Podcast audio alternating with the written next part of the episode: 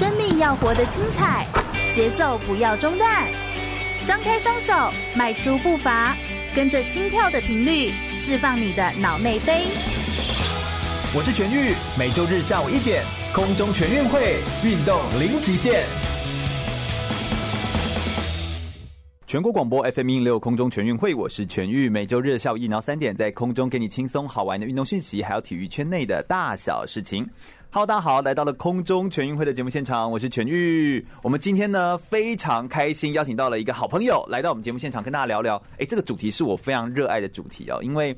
呃，大家知道我也有在做运动选手的生涯规划相关的议题。那协助中华奥会，我们在做很多教育的呃推广的时候，其实生涯这件事情是非常的重要。但是你要谈生涯，你就不可能避开运动选手的心理的状态哦。那我们今天特别邀请到的是一位，他从高中时期的时候就在热爱，而且是在玩剑道运动，玩了很长时间的一位朋友。那他同时也热爱一些野地的户外活动啦，或者是他自己本身也是山林的无痕迹的训练员、溯溪教练，然后也有一些紧急救护的证照。他自己本身背景就是很喜欢热爱运动，然后背景很多元，然后热爱尝试，也有一些跟。运动选手合作过的经验，那他现在的角色是什么呢？他是配合了英国的心理咨询的经验，再结合东方的心理学，独特的一种生命历程，也造就他有一些独特的故事，然后可以让自己的故事变成别人生命当中很重要的养分。而我们今天就是邀请到了一位啊、心理的咨询师，同时过去也是一位剑道的选手，让我们掌声来欢迎胡敬伟小宝耶！Yeah! Yeah! 欢迎小宝跟大家打声招呼吧。大家好，我是胡敬伟，所以大家都叫我。小宝，对，我觉得叫小宝就非常的好叫，对，很轻松，而且你就是也有点像洪金宝，很可以打拳的那种感觉，就是感觉玩运动也很好。对，我觉得做心理咨询，嗯，我觉得人就是要让人家看起来就亲和，哎，我我我觉得是这样，就是你你必须要让人家没有舒服，没有距离感，对对，人家愿意敞开心想，对，我觉得这件事情非常的重要，非常的重要。那可不可以请小宝跟我们简单介绍一下？因为你好像有一些很独特的一些背景哦，就是你本身也有玩运动啊，也很热爱运动。剑道，哎，这好像是一个蛮小众的一个运动，哎，可不可以跟我们介绍一下？你什么时候开始玩？OK，剑道这件事情是我高一的时候，嗯哼，对，那那时候在在高高职的环境啊。呃，我我自己是念开南，嗯，开南商工。那开南商工其实它有很多的校队，对对。那很多校队其实我那时候呃，我们最红的一个日本的漫画叫《灌篮高手》，对，所以每个人都想当樱木花道或流川枫，嗯。所以其实第一选择反而不是剑道，是篮球。是啊，所有的运动项目都是这样，真的。那到篮球队，当然就是因为身高被直接被教练剔除，你身高不够。啊对，但偷偷说明明篮球队就比我矮的，真是，我就选就在想，那我想要再选一个运动去给自己一些挑战。所以你们学校算好，就是运动项目够多，可以给你选。有些学校就只有两个项目，你没有这个就是这个，对不对？就是可能这样，你没有呃没有田径就举重，或者是你没有什么田径就拳击。所以有些我有时候专访的一些选手，他们就是。被剔除掉田径之后，然后就只好练那个项目，然后就哎练到变得很顶尖，就不得不。有时候看起来就是好像是一个呃被迫的选择，但其实冥冥之中好像有一些很特意的安排那种感觉。是的，是的，是的。你觉得你自己练剑道也是这种感觉吗？我我觉得是哎、欸，就是呃运动运剑道其实是一个积极的项目，是对它不是就是像慢跑就是。就是从起点，你当然当然有对手，嗯哼，但是剑道的对手是你要对视的，嗯、是两个人互相 PK 的。我觉得就跟全集一样，对，所以我觉得有有，但他又不在积极，他又是有隔着一个剑，他像击剑啊，像什么，就是有一个工具攻防的这种，嗯、对，但他他就是，我觉得打剑道很动头脑，他不是大家想象中就是哈。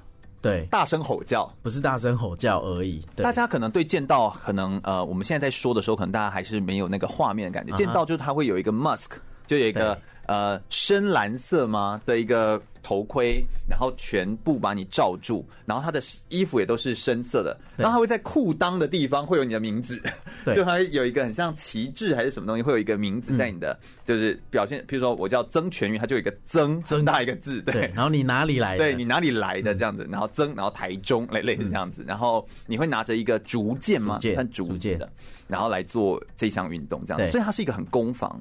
很聪明的一个运动，很很需要大量动脑的运动。嗯嗯，对，因为其实剑剑道大家虽然说它源自于日本，对，就是大家很想常常听到那种什么武士道啊，嗯，或是如果你有看的漫画，什么好小子啊，对。对，然后或是呃，对，之前台湾也有偶像剧是用剑道当当主题的，嗯嗯，对，那剑道它就是像你说，它是戴一个那个我们那个头盔叫面。面，嗯。面，对，然后你还有呃身体的护具叫肉肉，对，然后手部叫 kode。哦，这都是用日文的，对，都是用日文。嗯，Kode，对，然后你刚刚说的那个要挂名字叫他嘞，他嘞，对，OK，你就想象那个就是日本的传统的盔甲。嗯，哎，对啦，嗯，我就在想说那个是什么东西，就是很像是一个防护的盔甲，对，盔甲，然后一片一片的帮你装上去之后，没错，来做这个运动。而且我觉得，我觉得剑道运动呢，它其实呢非常的呃，我觉得它非常的有武德，就它很像是一种身心塑造，很重视精气神的一项运动。然后它本身的呃这个在攻防之间呢，它其实也很重视呃礼貌啊，很重视荣誉啊，对，然后也是。而且你们都会有一些吆喝声，哈，然后很大声这样。哎，为什么要这样子啊？其实我我觉得那个就是一个气势，哎，嗯，对，就是你你你双方在对视的时候，你必须要有所谓的威吓感，对对对。然后我我觉得你在攻击的时候，你你有发出声音是可以更更有力道的，嗯，因为如果你看哦，如果我们打。双方对视就很安静的过了这四分钟，哎，是四分钟是不是？对，是比赛四分钟，就很很安静的过了安静，看起来就好像没有在比，对，就是默剧这样子，对。而且而且，我觉得剑道运动它后来好像延伸出很多，因为你现在的角色是一个心理咨询师嘛，是的，是的。那我觉得很特别，就是剑道运动其实它也很重视呃仁义礼智信，然后它也很重视就是所谓的，譬如说。呃，手破离呀，或者说是呃残心呐，就是有一些剑道里面的概念。其实我觉得它好像用在与人相处，还有跟人应对当中，我觉得它其实都都蛮一致的这样子。哎，其实呃，剑道它就是一个人生的修道，嗯的方法。对，那你知道吗？像你刚刚有提到手破离嘛？对，那我我觉得。呃，另外一个还有叫风林火山，那那是一个孙子兵法的战术。对，那手破离是什么？因为日本人很很在意礼节跟礼貌，嗯嗯嗯，所以他期待能做到所谓的表里一致。对，所以第一件事守就守什么？你你要遵守的东西很多，遵守武德，或是你对呃师长教练的礼貌，嗯，还有这项运动的规矩规章。嗯，像日本呃，像剑道刚开始练的时候啊，我们那时候基本上。光练基本就就花了一年，是。你都还不能穿护具。哦，你只能拿着竹剑在旁边走步伐，都还不能打，都还不能打，你只能拿竹剑。对，这个就是手。那看起来好像打电动的那个最基本的，对，就是最底层的那个小兵还在练这样。就基础要练的很扎实，很扎实。这好难熬得住，就很像蹲马步一样，很难熬得住啊！就是你你你当然想希望进来我就要帅帅的穿上衣服啊，对啊，我就想要跟人家 PK 啦，对啊，对啊。但是我后来发现，其实手破零真的是有有有他的道理道理在，因为大部分的选手，我觉得不不止见到，很多选手都是很希望我可以赶紧上场比赛发挥。哦，就急了，就急了。但是你基本其实很多东西根本没练好，练不稳。对啊，我觉得像那个，我看那个有一部漫画《第一神拳》，对，那主角嘛常常是被打的已经失去意识的时候，他下意识就开始挥基本动作。哦，对我到那个时候，对才是真正。见功力的时候，建功力的时候，大家身体很饱，气很饱，体力很饱的时候，你都看不出来谁比较厉害。对，就像我们就是在非疫情时期的时候，也看不出来谁比较厉害。对啊，对啊，疫情之下就会看出来谁底气足嘛。哎，所以我觉得基本功真的不可少。没错，你在高中的时期就是玩这个运动，到现在其实你还有在玩，当成一种对休闲。对，健康健身，不过这因为因为见到是近距离的，嗯，对，所以我们最近也都没有。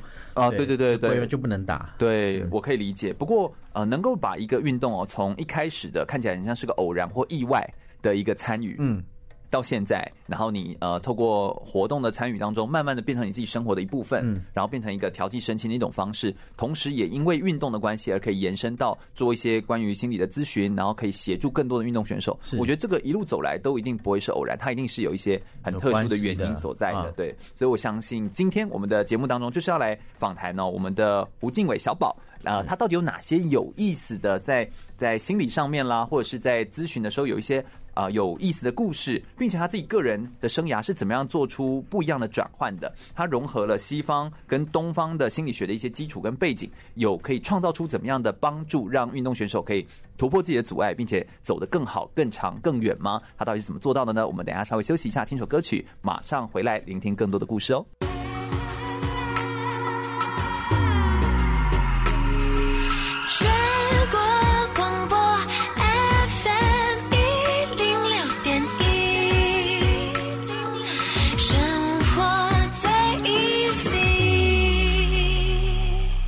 我是跆拳道奥运金牌，也是陈怡安手工皂创办人陈怡安。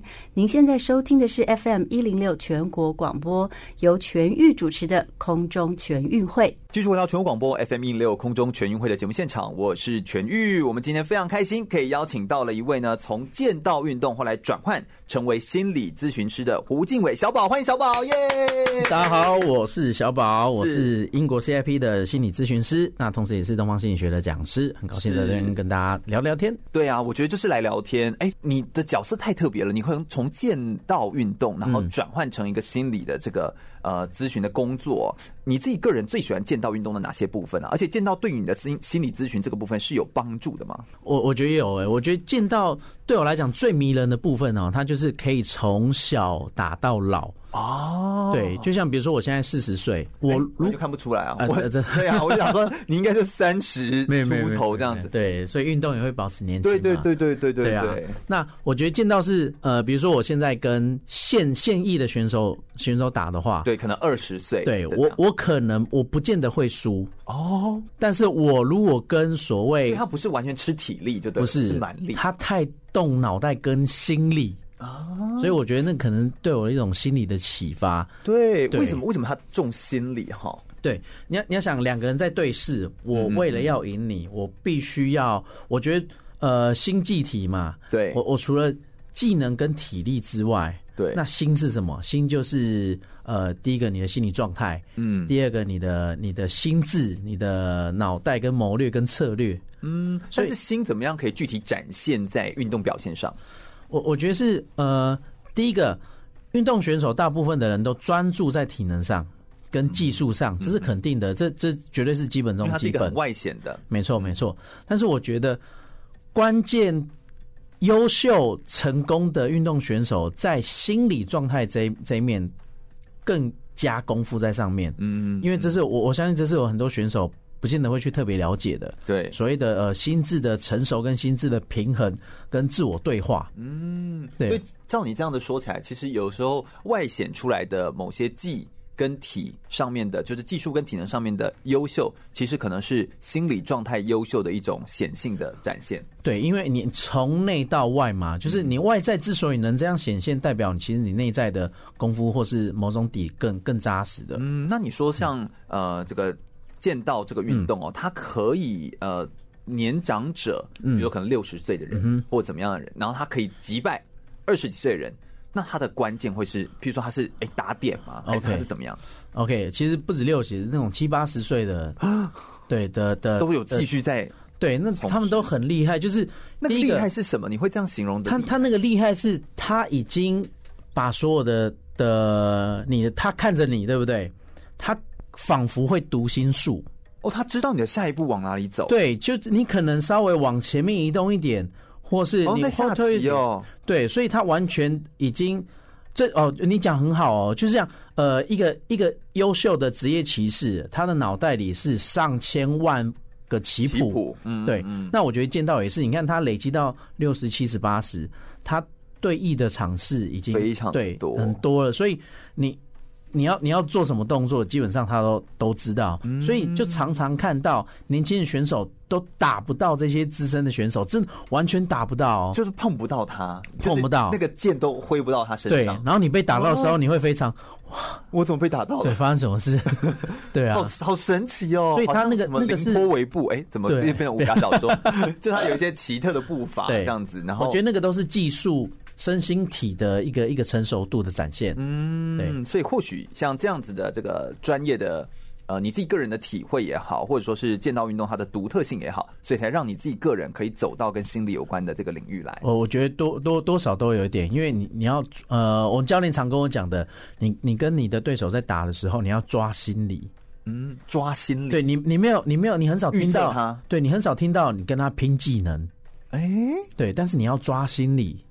哎，但是不同项目会跟他拼技能，或跟他换，像拳击会说，我跟他换拳，用体力换，所以拳击才会需要我牺牲我的左脸，然后跟你换，对，换一个空隙出来，嗯，就是，但是剑道不是用换的，剑道是用钓的，我假装要很像钓鱼，我好像露一个破绽给你，其实我在我在钓你，钓你啊。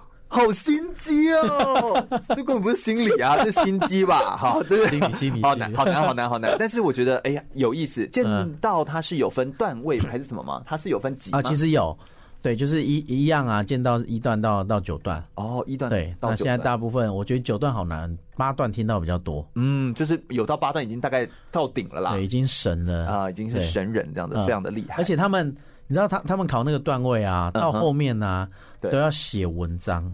什么意思？等一下，就是考段位要比作文。对啊，什么意思？为什么是要比作文？比如说，呃，他当然他第一个他会看你，呃，第一个他看你的知识体哦，心技体嘛。那什么心？他怎么测？行对行。那他怎么测心？就是比如说他出一个手破离，的主题给你，对，然后你就要写何谓手破离。你要有自己所谓内在观点哦，我觉得这很有意思。这好像我们说的 free writing，就是那种自由书写，或者是我们会说，有时候在了解一个选手的状态的时候，你要请他书写出来、画出来，或描述你的，或写我们说的情绪日记。没错，没错，各种做法其实它都是跟呃你自己的阐述，其实那种文字化的过程，其实是一种内在自我提升的一个过程。嗯。好好真实，我完全没有料到他的考试要考作文。对，我也没料到，所以你升不上去，对对对对对对。但是我觉得在考这个呃，不要不要说他是考作文了，他真的就是在一个心性的磨练。对，其实句他不是考作文，他他其实要看的是你对这件事情的一个一一个观点观点。然后你对你你如果真的你哎你要你想你要考七段八段九段。对，你怎么可能手破里只能写一千字？哦，所以是要啊，你你一定，我我觉得写一万字，他当然也没有字数规定啦，但是我觉得你你你如果写不出，一定有你的论点在。我懂你意思，嗯，这这真的很重要，因为你这么一说，我突然间觉得我以后那个台体大出作业，我就要让学生写这些东西，手破 风铃火山，不是不是写写手破铃，就是说让他们写一些说你自己对自己运动的描述是什么，你对自己运动的诠释是什么，是。你对自己运动有什么样的了解跟认识。哎，我觉得这是非常的重要，嗯，就是要这样子。那你自己个人，呃，在原本是剑道的选手，后来你怎么样让自己转换变到一个心理的一个状态，然后变成一个心理的人？OK，我觉得呃，这个过程是怎么来的哈？很多同学都往体育选手方向走，对，没错。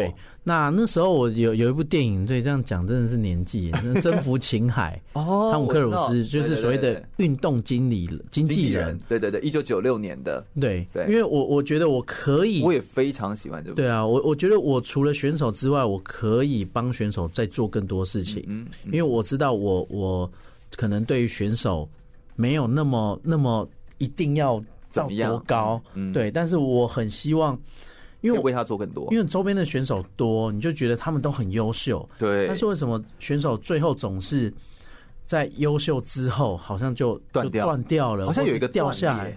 对啊，你就看很多我们国家很多选手，对不对？当他退休之后、退役之后，嗯，消失了。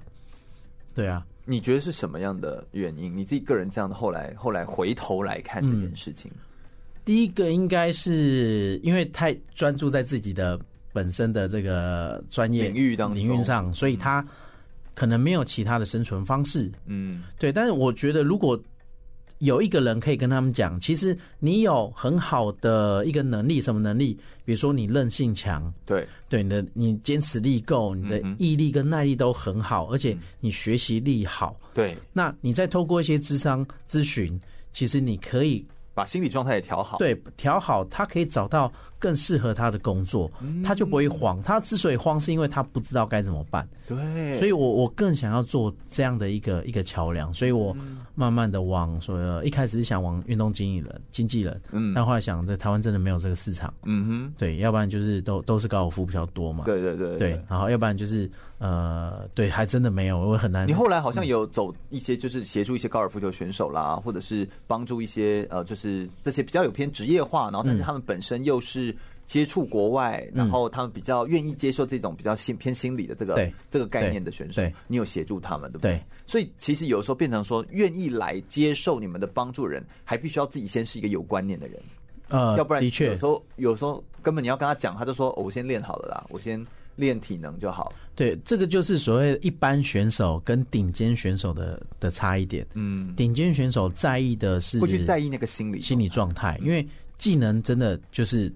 这都靠自己是，但是内在部分，呃，当没有办法都靠自己的时候，是的确需要找一些相对专业的人来协助他。嗯，你今天真的给我一个很好的点子，我以后回去要出作文作业。那你自己个人呃是怎么下定决心要走跟就是心理咨询有关的路的？就是后来是。怎么样完全下定决心？然后，而且你变成一个，我们也可以说是非典型的心理咨询师，是因为你把西方，就是你考的证照是英国的 CIP 的国际心理咨询师，那又结合了东方心理学的概念，这个两个结合，就你你是怎么下定决心要走，完全就走心理了？应该是说我我我当然我之前也做过很多种工作，嗯，对。那我觉得有一个有一个关键点是我从小就是童军，嗯哼，对，玩童军团。所以其实我一直喜欢跟人有关的呃的事物，对，所以退伍之后，我去找到了所谓的那种管顾企业培训的公司去做，然后也是跟人有相关。对，我就是很好奇为什么人会这么想，就是那时候不知道什么叫心理状态，但是我就很好奇为什么一样的事情，不一样的人看会有不一样的角度跟不一样的决定还有结果。嗯哼，对，我就很好奇的想去挖这些东西。是对，所以慢慢的。我开始，可能我我是到前前几年才开始接触心理，嗯哼，嗯哼，对，那心理就慢慢慢慢看，慢慢看，就找到，哎、欸，有一个英国的 CIP 心理咨商咨询师，嗯，对，那我就去去考，对，对，那我接触更大量的所谓的心理纯心理理论的内容，嗯哼，对，那还好是因为我你本身有兴趣，对，有兴趣。对，然后接触人有也多，所以我可以把跟理论跟实物做结合。嗯，对，然后再来，为什么会有东方心理学这件事情？是呃，我觉得是角度不一样，所以西方跟东方的角度不一样。对对，那东方心理学它它比较特别，它含一点玄学在里面。哦，OK，对，像它比较独特了一点点，它比较独特一点点，就是呃，心理学上面都是知识，嗯，对，但是它不容易找到这个人的本质。但是东方心理学它专业，它最专门就是探讨个人本质，嗯，所以我觉得这东西合并之后啊，其实你角度会更更完整，嗯，去看这个人他目前的心理状态。我有发现呢，在做心理的人呢，就是有时候在看一个东西，呃，我觉得对我自己来说最大的启发，就我看一些心理的书啦。当然，我也不是这个专业，我也不会说自己是做心理学，但是我我个人就会觉得，哎，最大启发就是你看东西的角度变多元，然后同时你会愿意包容。各种不同的角度都可以同时存在一个人身上，然后你会觉得这件事情是合理的，是合理的。如果你呃没有没有这样子的视角的话，你就会觉得他怎么会这样子想，然后你就会觉得他这样不对。对，但其实我们就会把这个角度。就是 delete 掉，就会跟他说：“哎、欸，我们不是这样想，我们会觉得你这样子也合理，你一定有你的存在理由。毕、嗯、竟你就现在就可以跟我讲话嘛。”对啊，因为就是只有你的原因。最主要是支持我，我觉得台湾很多选手啊，他是他是很难被受到支持的。是，对，所以有一个人能支持他的观点，我觉得相对他会舒服很多，对，然后他也愿意再跟你分享更多，那你就有机会来一起做一些调整。是没错，我想我们等一下就来聊聊哦，到底把这个英国的 CIP 的国际的心理咨询师，再结合东方的心理学，我们等一下来了解一下，他到底是怎么样透过重新定义问题，然后厘清，然后并且让更多人可以了解怎么样解决他自己心中的疑难杂症，然后让自己可以帮助到他自己呢？我们稍微休息一下，等一下听首歌曲，马上再回来哟。全国广播南方106.1，生活最 easy 我是国立体育大学休闲产业经营学系的副教授王凯丽。您现在收听的是 FM 一零六全国广播，由全域主持的空中全运会。全国广播 FM 一六空中全运会，我是全玉。我们今天呢特别开心，邀请到了英国 CIP 国际心理咨询师，也是东方心理学的高阶讲师胡敬伟小宝，来到我们节目现场，跟大家分享非常多在运动心理上面相关的讯息啊。小宝，你自己个人是就是 CIP 认证机构的国际心理咨询师，嗯、然后又再结合东方，对、嗯，那其实你们在心理咨询上面应该有一些你们专门在用的一些方法，嗯，那。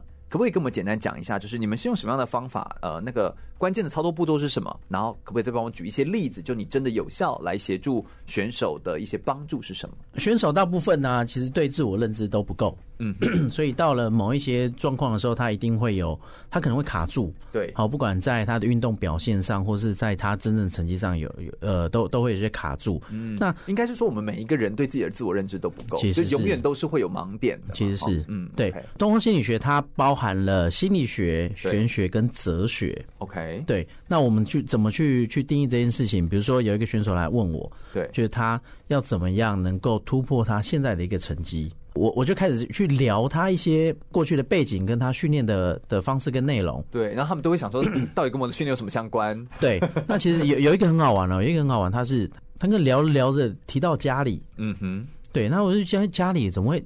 对我们来讲，只要怪就就是不对，就不要怪就是不对劲，怪怪的不对劲。所以东方心理学它里面有个玄学嘛，嗯，玄学里面很好玩，它是用八字来看，嗯哼，对。那这个八字它不是算命，只是我我看的从这个所谓传统的大统计数据下，我可以看到呃，这个这个人他现在状态是什么，跟他。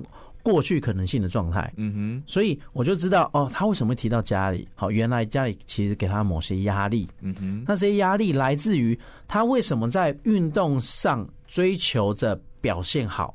其实有一部分是为了要满足，要呃要他想要获取家人的认可。嗯哼，就是他已经很成绩非常非常好了，已经是全国全国的，他已经要准备去比亚运了。嗯哼，对，那他居然在这个点上卡住。嗯，对，那我我我就用就蛮不可思议，对，蛮不可思议。就是其实他成绩很好，他不应该卡住，但是其实他原来做这件事的动机是希望争取，或是让家人看到，家人认可。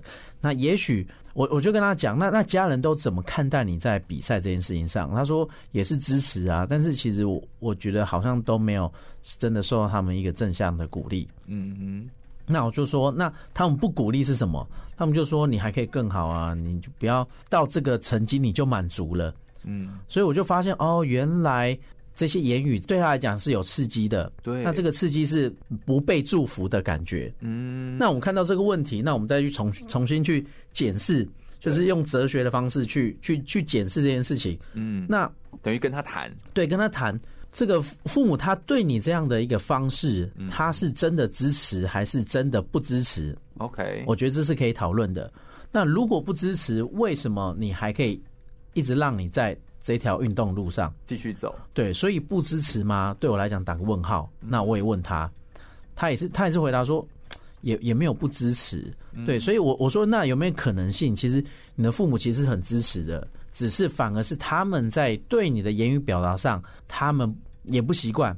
嗯，因为我想，我我们嗯，可能我们在沟通上面，在沟通上，尤其是我们上一代的父母，而且我觉得台湾父母很好，特别好玩，就是他不能太称赞孩子，因为怕呃孩子这个屁股翘高啦，这尾巴高啦，所以我会发现其实呃很多很多家庭关系都有这个因素，嗯所以我们就重新去定义这件事情。对，定义这其实当你听到这样的言语的时候，你父母是在支持你。嗯，我我觉得这个第一个等于是他要去重新把这个讯号，然后重新转换呢？重新解读跟转换，因为这句话背后有它的原因在。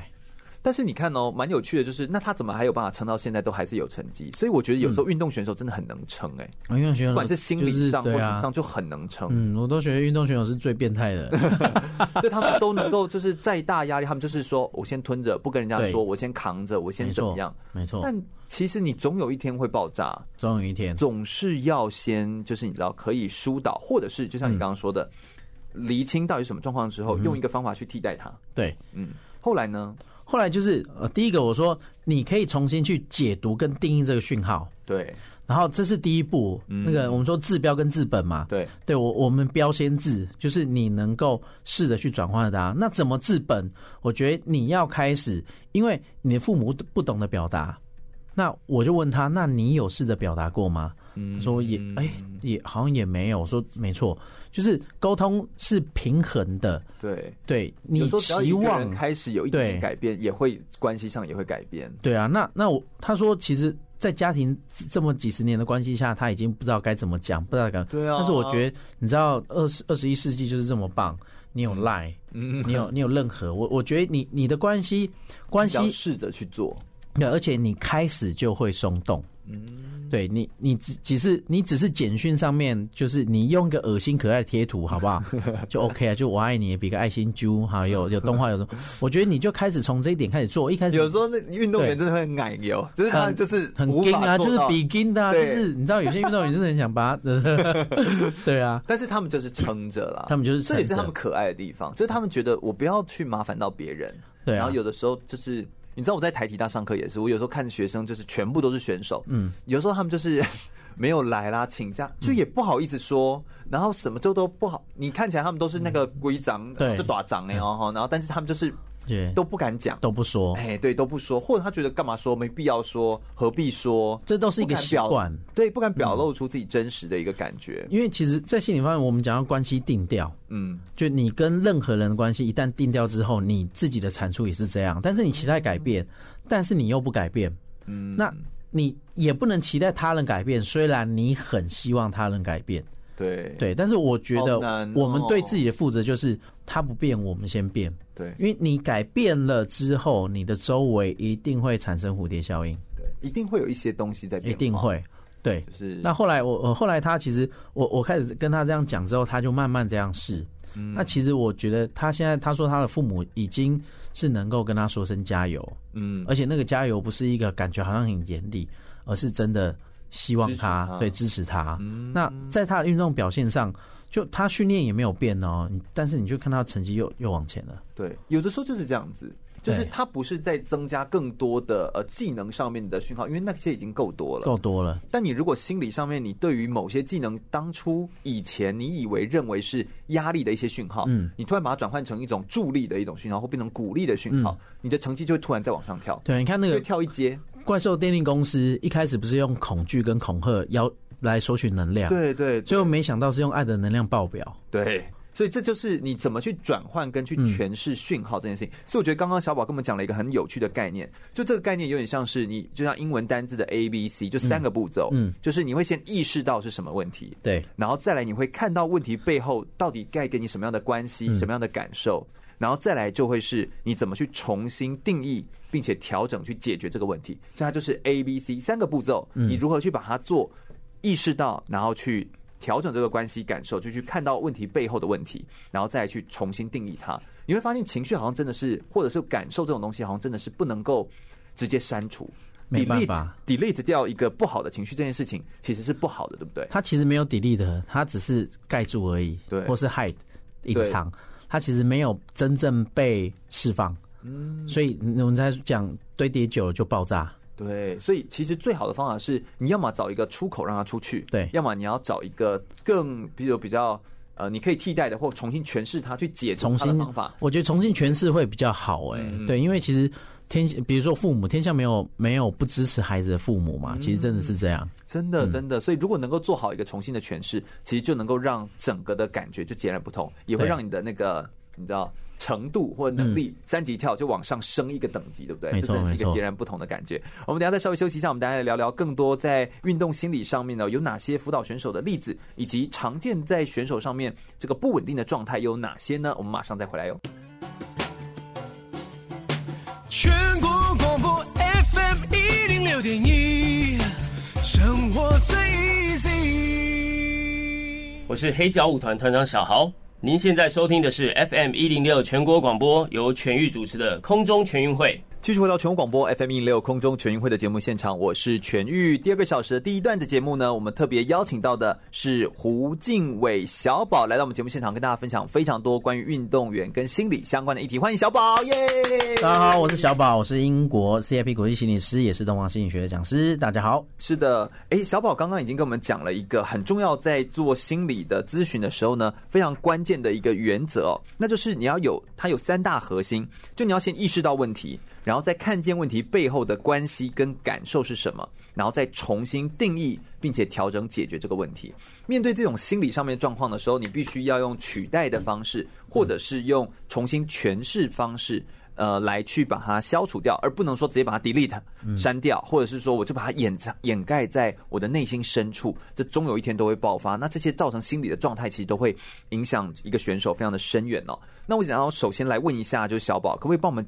解释一下或介绍一下运动员常见的不稳定的心理状态有哪些啊？呃，运动员常见的一个心理状态的不稳定的原因源头哦，oh. 大部分是来自于关系。嗯，对，关系。那关系有什么关系？可能是家庭关系，可能是感情关系，甚至于我觉得很多选手是呃面对这个社会能力的一个一个关系，就是比较缺乏面对社会的能力。对，就是说社会化也好啊。所以这三个其实都是选手容易造成心理上面有一些。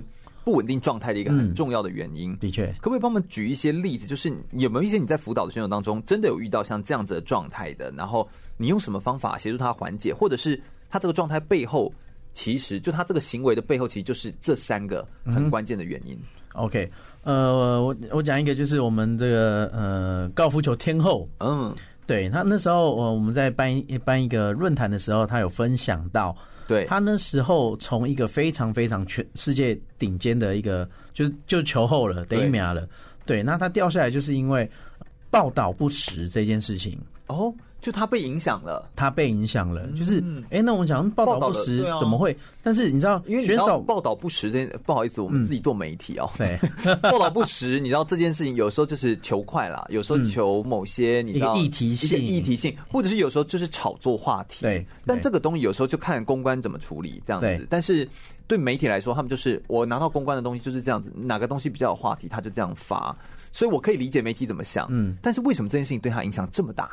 因为公关可以处理，这没问题，但是他自己能不能接受是另外一个问题哦。就是你看起来好像处理掉了，嗯，大家心中过不去，过不去。你知道，这一定要这这一下来就是好几年呢。你看他这么一个一个精华的年龄，我是听说他今年要复出了，但是就是疫情的关系，但因为疫情的关系，嗯，不过接下来大家真的敬请期待哦。我觉得他调整状态非常非常好。嗯，他是什么样的状况？他就比较像是那个那个新闻，嗯，导致他就是。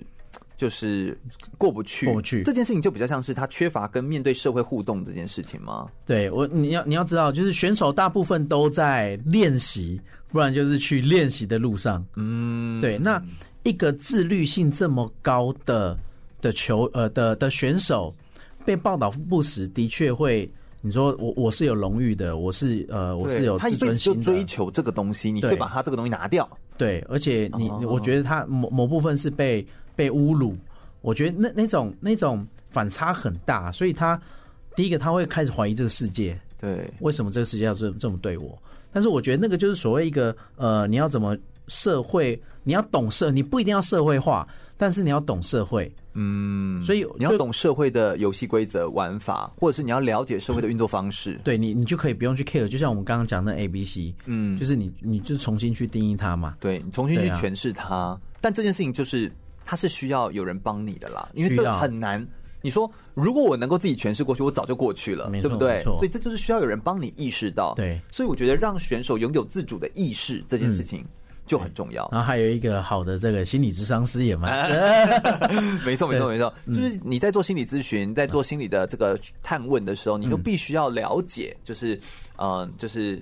你可以把你自己交给这个可信赖的人，这件事情其实是一件很重要的事情。嗯、那有没有一些在感情或家庭上面，你觉得？我我觉得感情上其实也不少哎、欸，其实很多很多哎、欸。呃，但是我遇遇到就是你知道，就是一小朋友嘛，嗯、就他们在就大学的时候情窦初开，然后就是这样子。那你自己个人有介绍一些咨询的时候，有一些这样的状况吗？我我觉得感情上的问题是来自于他对自己的不满足。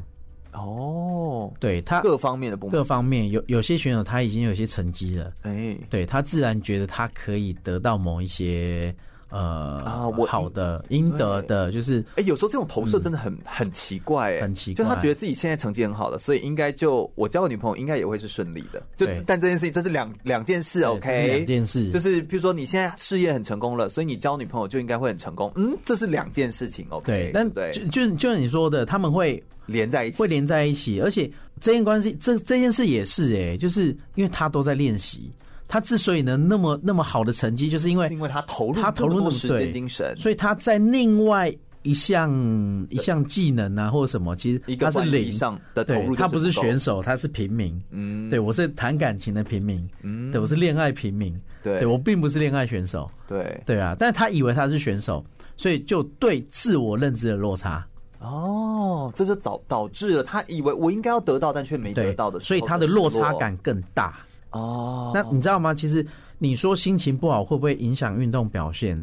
百分之一万，这不是百分之百。嗯嗯嗯、对，你以为没有，你还是可以跑，但是其实你在心里面有一个有一个障碍点在，而且那个东西的累积会变成某一种，就是你之后在跑的时候也会变成想到这件事情。会。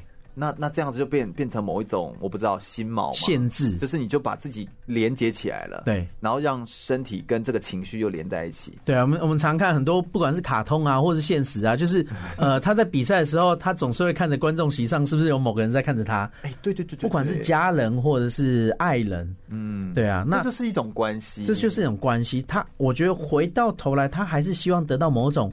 某种支持，嗯，对，所以不管是家庭或是感情上，对支持这件事情，我我觉得，呃，真的需要有一个人去教他们什么叫支持。对，所以什么叫支持？呃，我我觉得支持是这样，我们重新去定义这件事情嘛。嗯，支持是你相信你得得到。哦，对，那得得到，他不一定要在现场。嗯，对，而且最大支持除了家人，其实最大应该是你自己。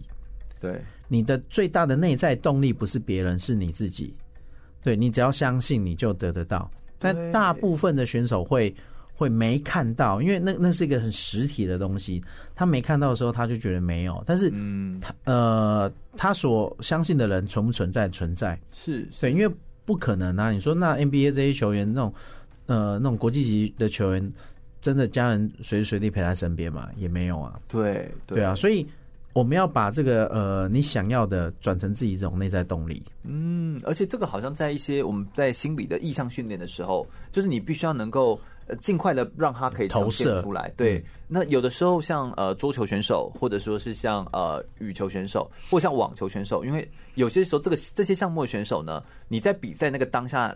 教练是不能在旁边下指导棋的，所以他距离你有一段路的时候，你要怎么样让那个教练的形象，他可以，或者是你心中信任的那个人的形象，可以在你的意象当中把它呈现出来，对，就变成一件很重要的事。然后练习，我们都是实体的练习，对战练习，但是我们对于呃心里面内在的冥想的练习或者想象练习是缺乏的。嗯，所以我觉得，我我我自己呃去了解过，所谓一个顶尖的选手啊，他们在比赛前。很习惯，有些是习惯自己有一个大概十分钟仪式仪式感。嗯，对他第一个除了追求内在平静之外，对他就是开始想象，想象我要想象这个人会跟他讲什么话。我觉得那都是一个支持，这非常重要。嗯，所以再说一次，你刚刚说支持的定义就比较像什么？对，支持的定义就是呃，你相信你会被支持，嗯，就你相信你可以得到，对你相信你可以得到，对，所以这其实就是一个非常。核心的概念就是你必须要能够自己创造出来，而你是自己最大的一个支持者。我觉得这件事情是非常重要的。嗯、那在呃，我们在了解这件事情的本质，然后我们在了解就是、嗯、呃。我们在家庭、在感情、在缺乏跟社会互动这件事情上面，这三个都是最常见运动选手不稳定的心理状态。而这三件事情其实都是跟关系有关，这真的非常阿德勒。对啊，这是所有的问题源头都是关系上的问，都是关系上的问。所以这其实就是选手很容易遇到的状况。我们帮大家稍微做一个简单的小小整理。我们等一下回来来聊聊，呃，到底要怎么样透过东方的心理学跟呃西方的这个心理学的概念呢？合并在一起之后，更快速的看见选手本身自己的本质。那以及我们有没有什么方法，就是透过小宝给我们分享一些小小的撇步，让我们可以知道怎么样可以自我厘清，更可以达到真正自我激励或达到去敏或增能的效果呢？我们马上再回来哟。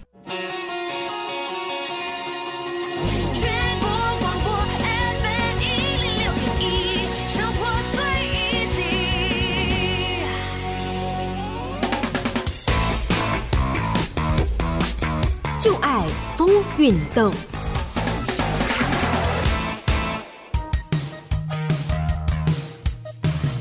学是一门研究行为与心智的科学，包含感觉和认知等等有关内在心理、脑与神经、外在行为的广泛学科。至于运动心理学，则是在研究运动员的心理状态，以及这些心理状态如何的影响到身体的行为表现。而参与怎么样的运动，又会如何的影响到运动员的心理状态等等。运动心理学运用广泛的科学知识，包含生物力学、生理学、运动学与心理学，主要的目的是透过心理技能训练，来帮助运动员能有更好的表现，并与运动员和教练等关系人合作，提供关于受伤、复健、组队与沟通等等情境的咨询和建议。与运动心理学相关或近似的科学领域，最先总是被归类在运动或是体育的学科内。美国心理学家在一八九八年做了关于自行车骑士的研究，研究内容指出，骑士在团体或者是有竞争对手的时候，运动的表现可能会较好。冷战时期，美国与苏联两大强国为了竞争奥运奖牌的数量，也积极进行与运动有关的科学研究，带动了运动心理学的发展。随着运动心理学的发展，越来越多人认同心理的状况的确会对外在的身体表现有影响。相关的研究也开始出现。有些研究指出，自信能够帮助运动员有更好的表现，过度紧张则会降低表现。几个常见的研究讨论主题，例如运动员的主场优势、对敌方强度的预期、运动员自己近期的表现，以及运动员在赛事外面临的状况如何影响表现等等。现在的运动心理学已经有相当繁复的发展，但常见的几个主流心理训练技术包含了避免紧张的放松训练、促进成长的目标设定、保持正向的自我对话、模拟情境的意向训练，以及适应赛事的赛前规律等等。运动心理学在当代运动科学化的训练中扮演了相当重要的角色。技能与体能之外的心理训练，包含如何克服压力与紧张，如何放松，以及心智意向的相关训练。未来应用跟发展的机会是相当多元。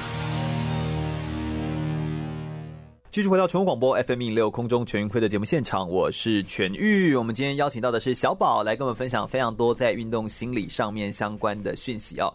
呃，身为一个心理的咨询跟东方心理学的讲师哦，结合东西方的心理学的观点的小宝，你认为为什么认为东西方观点合在一起可以对选手更有帮助，也可以补足一些心理学上的不足？好像如你所说的，就是可以更看出一些选手的本质，可不可以针对这一点帮我们再多做一些描述啊？OK，好。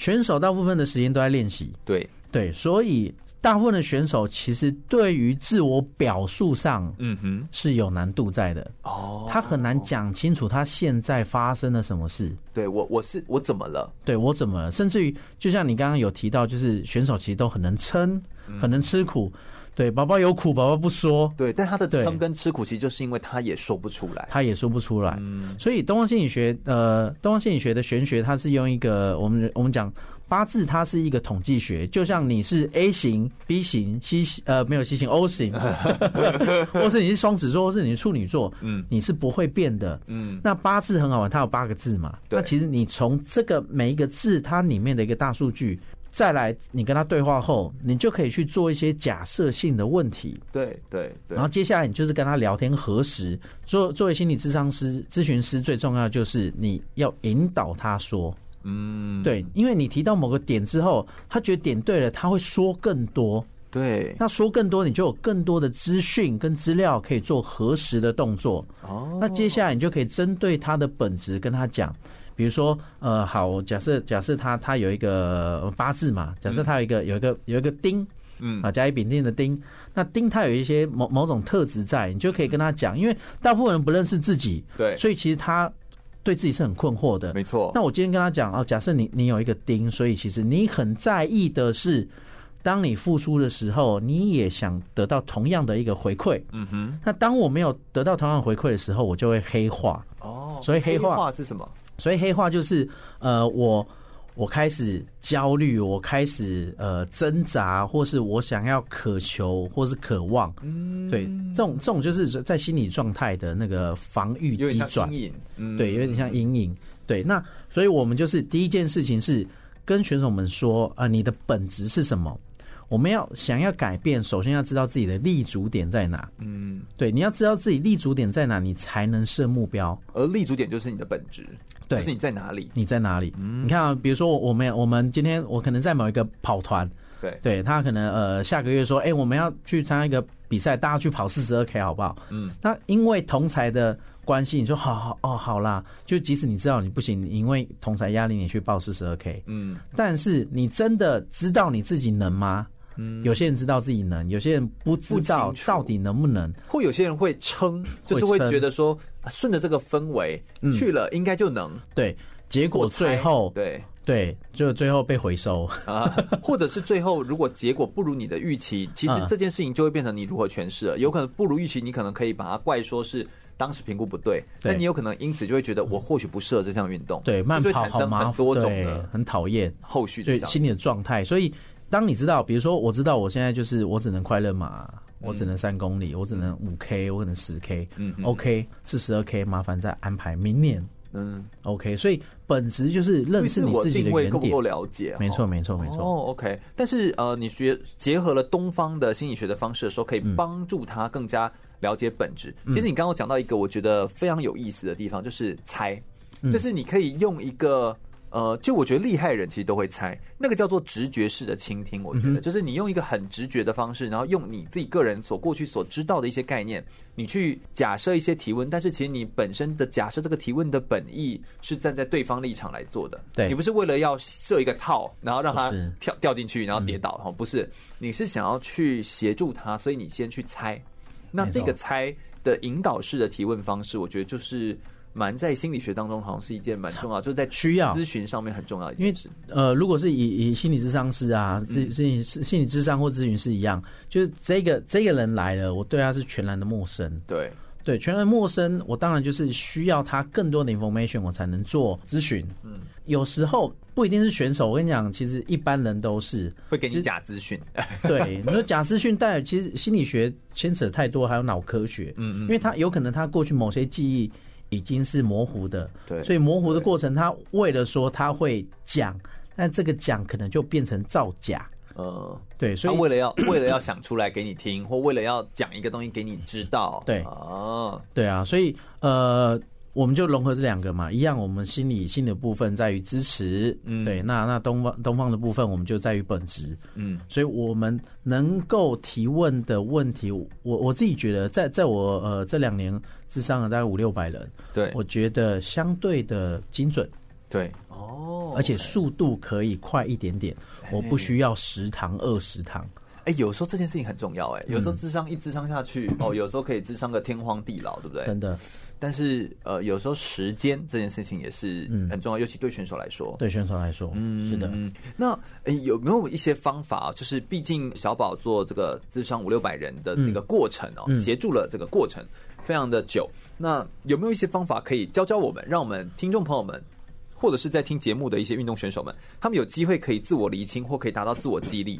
那你是透过什么样的心理的一些辅导跟咨询的方法，帮助运动选手可以达到去敏或者是增能的这个效果？有没有一些好方法可以跟我们分享一下？OK，第一个是呃，我觉得要了解自己的内在动机。嗯嗯，对，内在动机是大家比较不会去思考，就 know why。哦，因为我们都永远都在做。跟想办法怎么做，但是我们都在解决问题，都不知道为何而做。就为什么我要解决这个事情？对，那为何做？我我觉得比较比较好的是，我有一个工具叫九宫格。对，好，有些人用那个 Mind Map 都好，嗯，就是你把呃，我我为什么，比如说网球或是什么什么，我为什么要打网球？对，然后你就是用。呃，像我自己是习惯用九宫格，因为九宫格它最多就八个，嗯嗯，对我觉得八个已经够多了，你就不用再去就就延伸很多，对，那你就是聚焦，为什么做？我到底是为了父母，还是为了我自己，嗯，还是为了名、为了利，或是为了某一个东西，嗯，背后的动机，对。对，那我觉得用九宫格就可以去理清，比如说我想要有名，那你就把名再独立出来，再用一个九宫格。对。对，为什么我要有名？嗯，因为你要替自己挖为什么，嗯，你这样才会更有动力，而不是因为有有有些我们只停留在表面的思考，是是，对啊，为什么要有名？就我就想要有名嘛，不对，嗯、对，那我我觉得我一定有更多的动因，对，一定有更多的内在动机，对，不管你真的知道，或是其实你根本没想过，是。那我想大部分的人是没有想过，因为我们。要一直你看，要竞赛，要练习，要竞赛，要练习。其实很多很多选手是没有真的静下来去思考这件事情的。所以我觉得先 know why 很重要。嗯，再就是我会请请这些选手去去写选手日志。哦，OK，对，选手日志是大家最讨厌写。我现在相信有些台湾的学呃台湾的选手，不要说台湾选手，你不要说写日志，对，让我写字我都讨厌。对，那 那我我觉得我我后来呃看到一个方法，我觉得很不错。对，就是我把。呃，这个写日志用成 Q&A，嗯，就是我我觉得有五个，大家可以记下来。好，对，哪五个 Q&A 呢？第一个是我今天有哪些事情做得不错？哦，问自己说我今天哪些事情做得不错？对，你为什么要问这这个问题啊？因为你你要给自己激励，比较正向的比较正向。哦、对，OK，因为正向就是大家已经不习惯，我讲他不习惯被。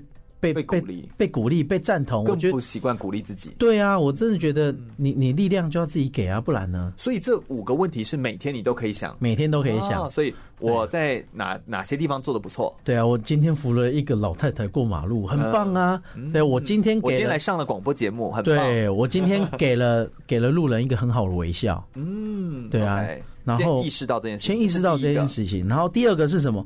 我今天有哪些事做的不好？那有好的有不好的，我们要要平衡，对，要平衡嘛。对，那哪些事情不好？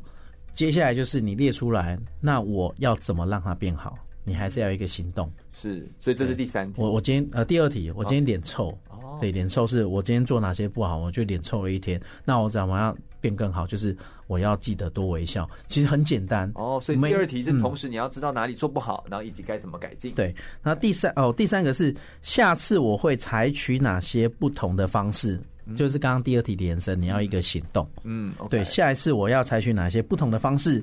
第四个，我从中学到了什么？嗯，okay、学到什么？其实这些问题都不是要问倒自己。对，很简单，就是我，就是我扶老太太不管说我学到了什么，有、嗯、学到了要观要观察，就是原来我身边是有老太太，其实你知道任何一个任何事情，你说你说无聊没关系，其实无聊其实是有聊。嗯，对，你要观察很多很多细节。然后第五个，那我明天的计划跟目标是什么？哦，是要延续在这件事情底下，然后的对的行动目标。哦，对，就我明天会想要做些什么事情，会想要做，也可以从哪里开始，新的，或是你要修正修正旧的，都可以。或我明天会重新就是怎么样看待生活，我会怎么样重新去诠释一件事情，或者是我明天打算。呃，那我明天如果今天感觉起来很没精神，那我明天一定要穿一个好看的衣服，让自己看起来更有精神。可以，就是你可以有一个，其实它是很轻松的方式，然后呃，每天花十五分钟就好。嗯，像写日记这样，像写写日记。对对，那因为真的选选手会不知道日记要写什么，你你要我写什么？因为他们有时候还要写训练日志。嗯，那如果再写一个日记，你知道，就是他们已经。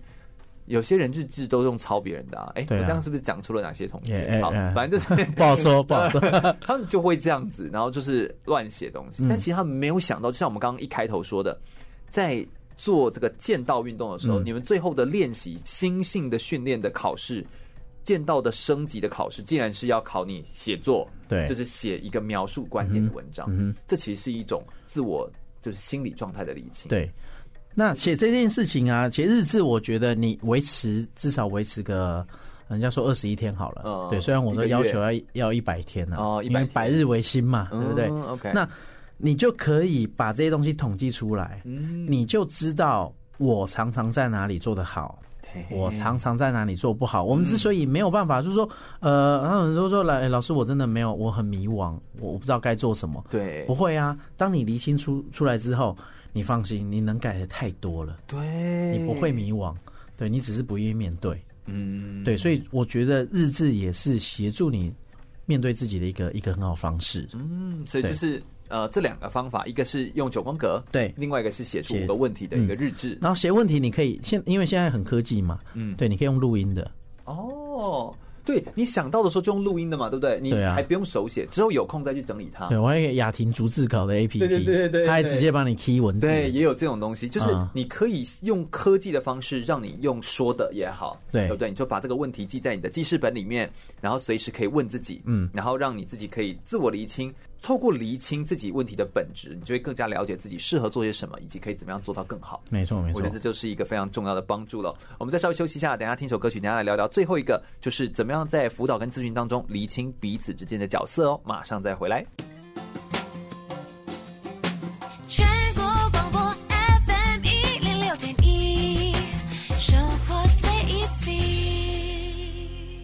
是台湾短跑金牌杨俊翰，您现在收听的是 FM 一零六全国广播全域主持的空中全运会。继续回到全国广播 FM 一零六空中全运会的节目现场，我是全玉。我们今天非常开心哦，邀请到胡静伟小宝来到我们节目现场，跟大家分享非常多在心理学上面的呃相关的讯息哦。运动心理其实很有趣，那小宝结合了西方的心理咨询跟东方的心理学两边合在一起。西方的心理它可以帮助你达到支持，而东方的心理。又可以更探究到你的本质哦，把这两件事情搭配在一起，然后更可以来协助运动选手啊，帮助他们在咨询当中厘清自我，然后也更加认识自己。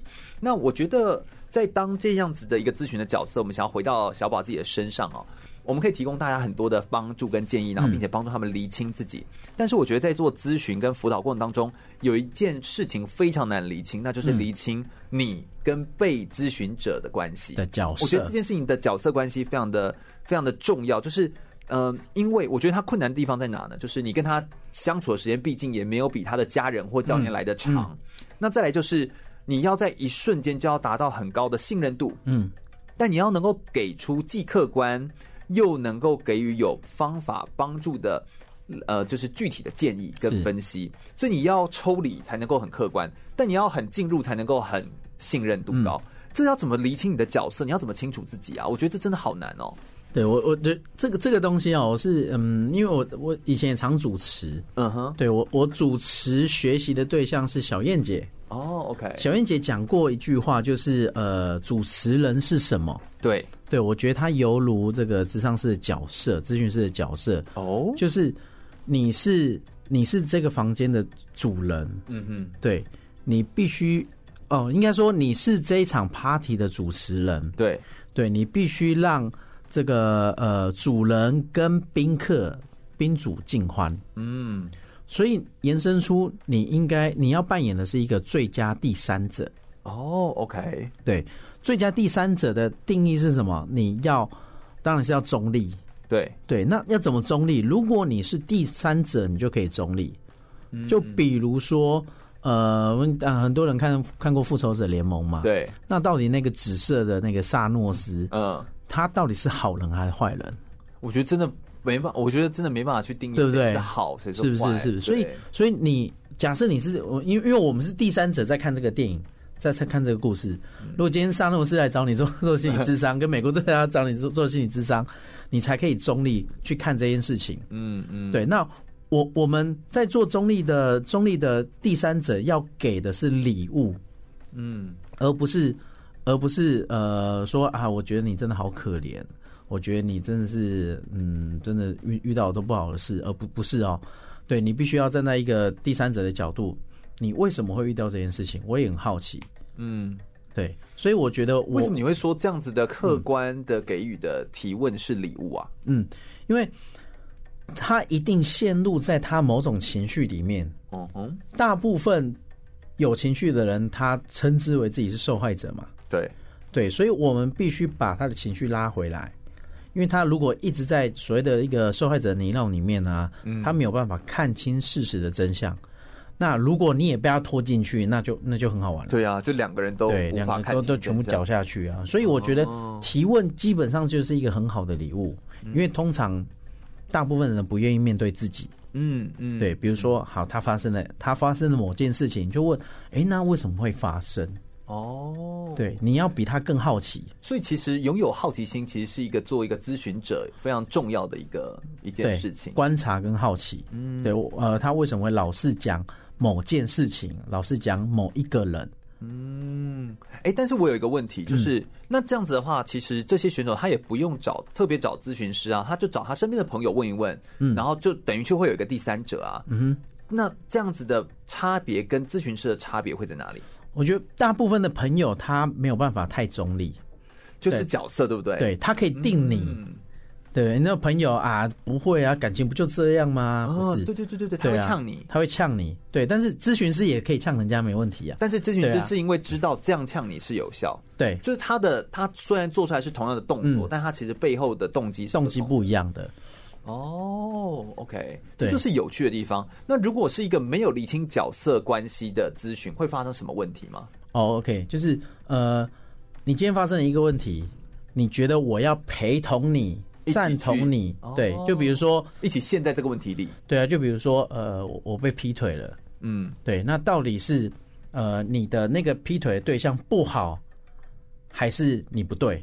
嗯嗯，对。但如果我们是身为闺蜜，对啊，闺蜜的脚步大部分都是对，那个就是王八蛋，对对对，一定要这样，一定要这样，那才叫闺蜜。不这样子，对，就不叫闺蜜了嘛？对啊对啊。但是作为一个负责任的第三者，你应该提出问题。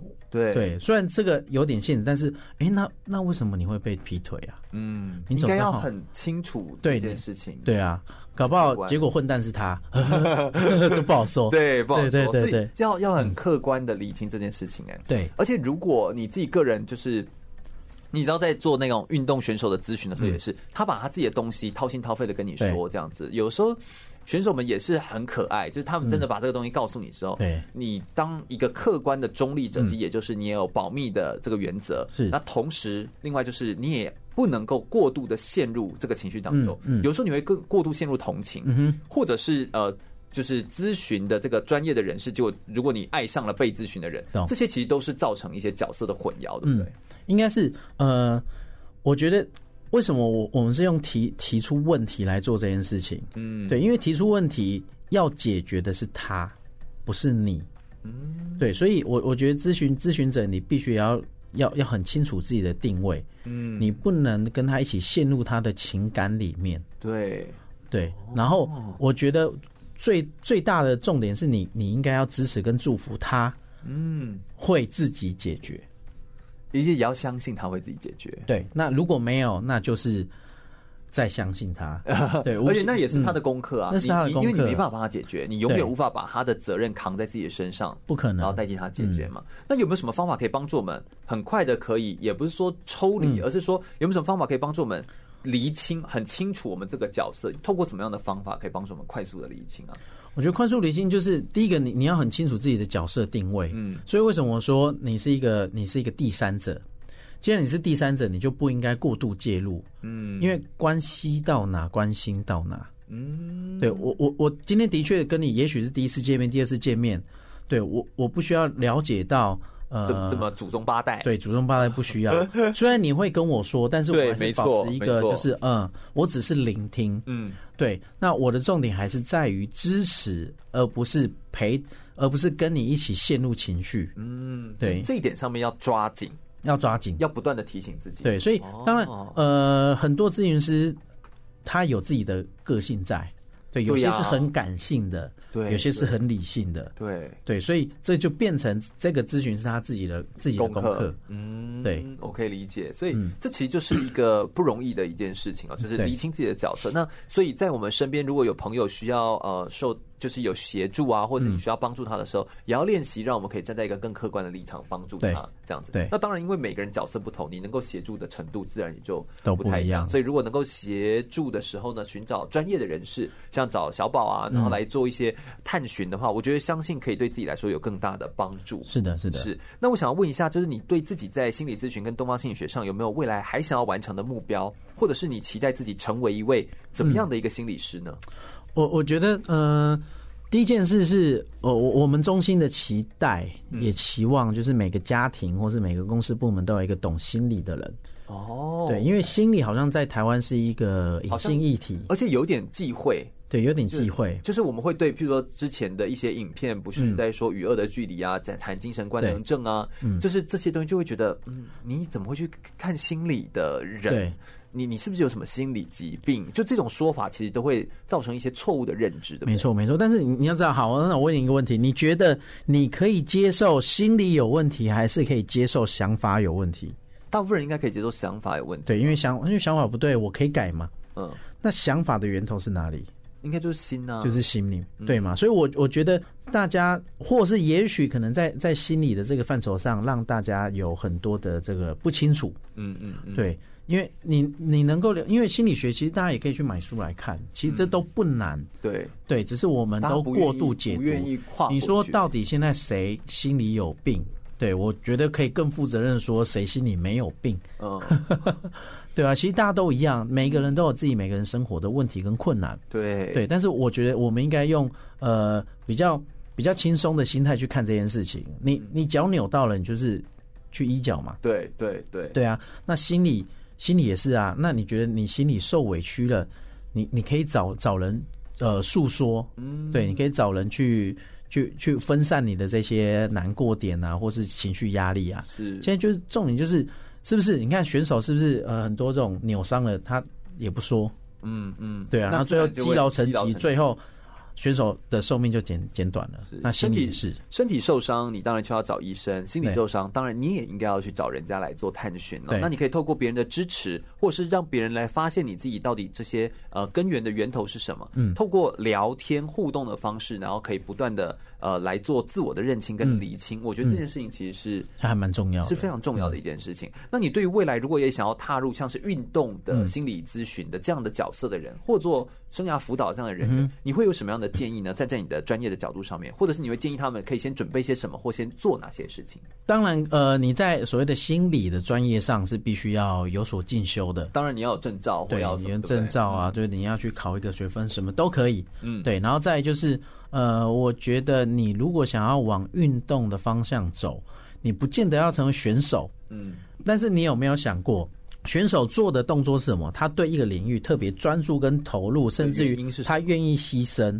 那如果你是一个一般人，你是否有这样的经验？你对哪一些事情也做过同样的？我愿意牺牲，嗯，对，我愿意奉献。对，对我觉得只要你有这一点，我都觉得你就是一个选手。嗯，选手不一定要在运动上面。嗯，对，我觉得每一个人在自己的人生里面都是一个选手，是有有点像是有点像是你说的，就是呃，不见得说你一定要去为了要做运动的心理咨询，所以就要去从事某一种运动。你的意思有点像这样。但是你必须要有像运动这样子的精神在你的身上，要不然你会根本没办法做出咨询，因为你没有办法理解，你没也没有同理，对，没办法知道他到底哎什么样的状况啊？为什么会这样想啊？嗯，就是你没办法用更多的方式去协助到他，那这样就会比较可惜啦。那当然，如果你真的呃，如果你有兴趣想要想要走走玩玩运动也很好啊。对呀，对啊，我觉得至少你要懂，你要知道运动是怎么回事。嗯，对你你你还是要有一个共同的语言，你还是不能不能太太。太没有关系，太抽离，太抽离。对啊，对啊。而且现在运动很多入门都很都很方便。对，而且还有很多的运动其实非常适合，就老少咸宜，然后甚至说也很适合你可以玩一辈子。没错，我觉得都非常的棒。今天非常感谢小宝来到我们节目现场，跟大家分享这么多。而且我觉得在呃运动的心理上面呢，或者是呃了解我们在心理咨询上面有哪些非常专业的呃用语跟方法，同时也让我们了解怎么自我厘清、自我激励，也让我们知道运动员常见的不稳定的心理状态有哪些，这都是非常具有价值的的资讯跟内容哦。非常感谢小宝。没问题。空中全运会是一档专门在介绍体育运动选手的生命历程故事，以及呃在广播当中透过故事的方式，让大家更加了解运动或运动项目，也进一步可以爱上运动选手。如果大家对空中全运会的节目内容有兴趣的话，欢迎可以上脸书来搜寻空中全运会，注意“全”是一个草在安全的“全”哦。空中全运会，我们每周日的下午一点到三点在空中等你喽，拜拜。